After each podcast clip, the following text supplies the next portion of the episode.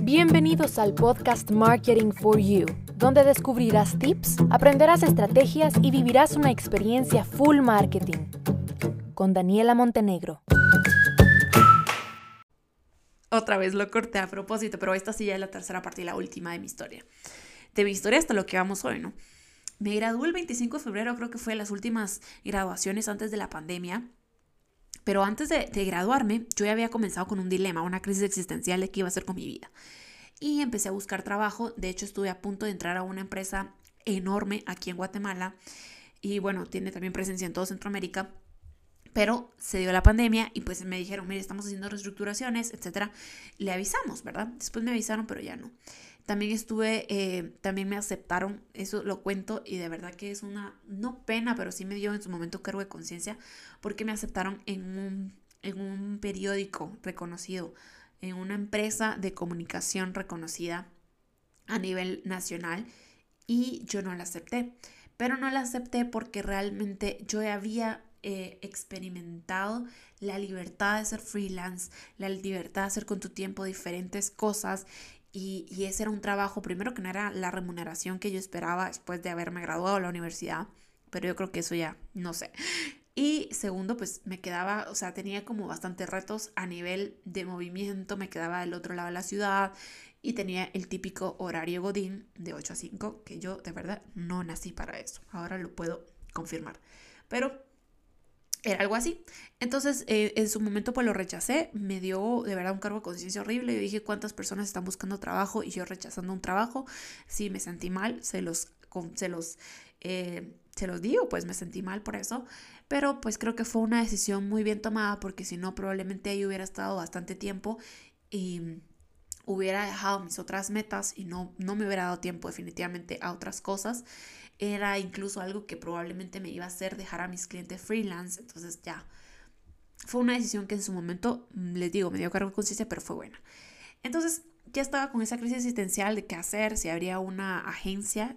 Eh, yo ya sabía que lo digital me encantaba, no sabía si habría una agencia o qué hacer, pero eh, cuando estaba pensando en eso, justo me salía de verdad una publicidad enorme. O sea, yo miraba publicidad, desayuno, almuerzo y cena de agencias digitales en Guatemala y decía, yo no quiero ser más como ellas. O sea, ¿qué diferencia a una de ellas de la otra? Y yo miraba y decía, es que nada, nada, porque es que todas son la misma, todas son marcas que están comenzando, que ni su propia estrategia digital tienen bien hecha. Entonces yo no quería ser como ellos. Y fue así cuando, eh, bueno, yo me gradué, no, antes de graduarme tuve una plática con un tío y me dijo, mira, branding, Daniela. Él, él creía mucho en el branding. Me dice, mira, ¿qué diferencia una marca, a una empresa, un producto a la otra? El branding, la marca. Puede ser el mismo producto, la misma calidad, los mismos precios, pero yo lo compro por su marca, ¿verdad? Dije, sí, es cierto, el branding. Entonces me dijo, ¿qué estás haciendo con tu marca? Y me preguntó, ¿qué vas a estudiar? Estudia branding, estudia branding, no sé qué. Yo le dije, tengo que especializarme primero en marketing digital, no sé qué. Pero sí me hablaba mucho del branding, branding, branding, branding. Me dijo, tu branding. o sea, porque él sí me miraba como, yo creo que él ya me miraba como una personalidad antes de que siquiera yo lo empezara a ver. Fue así como decidí trabajar con mi marca personal y dije, bueno, a la fregada.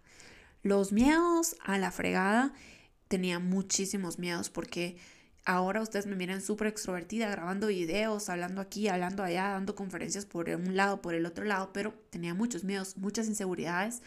En algún momento lo conté en Instagram, me daba más miedo el hablarle a la cámara, eso pues X, pero me daba miedo al que dirán, al cómo me iban a juzgar, al que iban a pensar de mí, era horrible.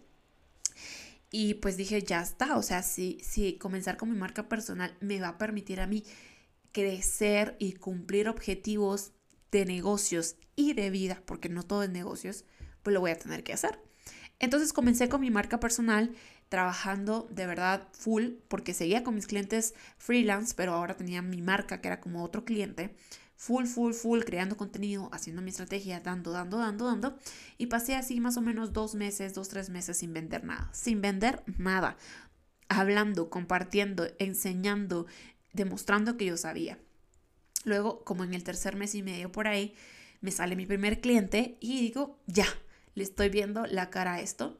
Y gracias a Dios, a partir de ese mes, pues todos los meses he tenido proyectos nuevos, clientes nuevos Y, eso de verdad es una bendición, o sea, es algo que yo sí agradezco porque he tenido un montón de oportunidades.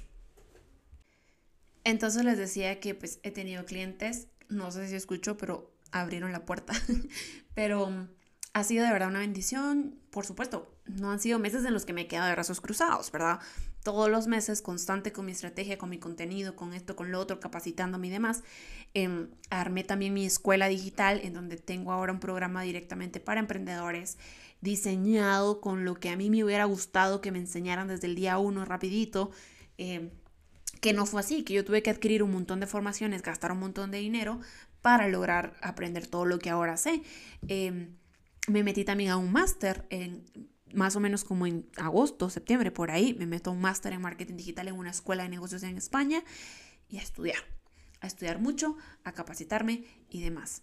En fin, esto es, esto en tres episodios más o menos resumí todos estos años de mi vida y estamos en marzo de 2021 y yo sí les puedo decir que, que si algo he aprendido es a clarificar, no sé si esa sea la palabra, pero sí a tener más claro mis objetivos de negocio y mis objetivos de vida, que yo creo que se deben de complementar y entrelazar muy bien.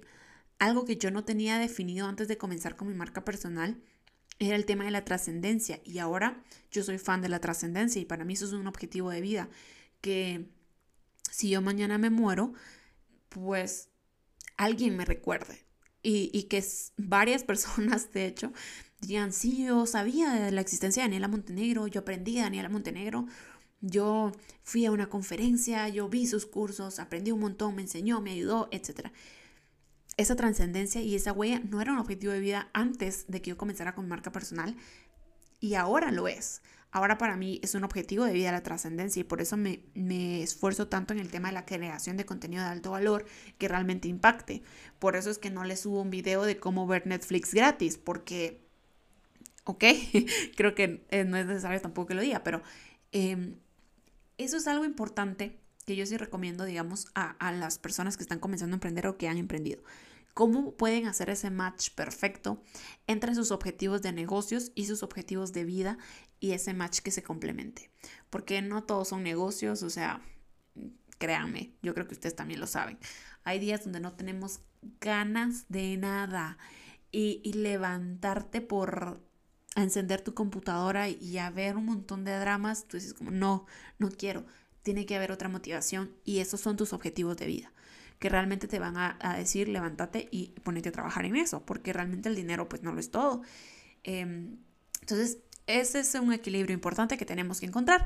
¿Y mm, qué más les iba a contar? Bueno, básicamente ya les conté para que ustedes sepan quién es la persona que les está hablando en estos, podcast, en estos episodios de este podcast, eh, quién es la persona que está detrás, una persona que sigue en constante formación, que nunca deja de aprender, especialista en marketing digital, le encanta el marketing digital y que finalmente pues está armando muy bien ese match entre sus objetivos de negocios, entre su objetivo de facturar seis cifras con su escuela digital y demás, pero también sus objetivos de vida que, que, eso es como lo bueno, ¿verdad?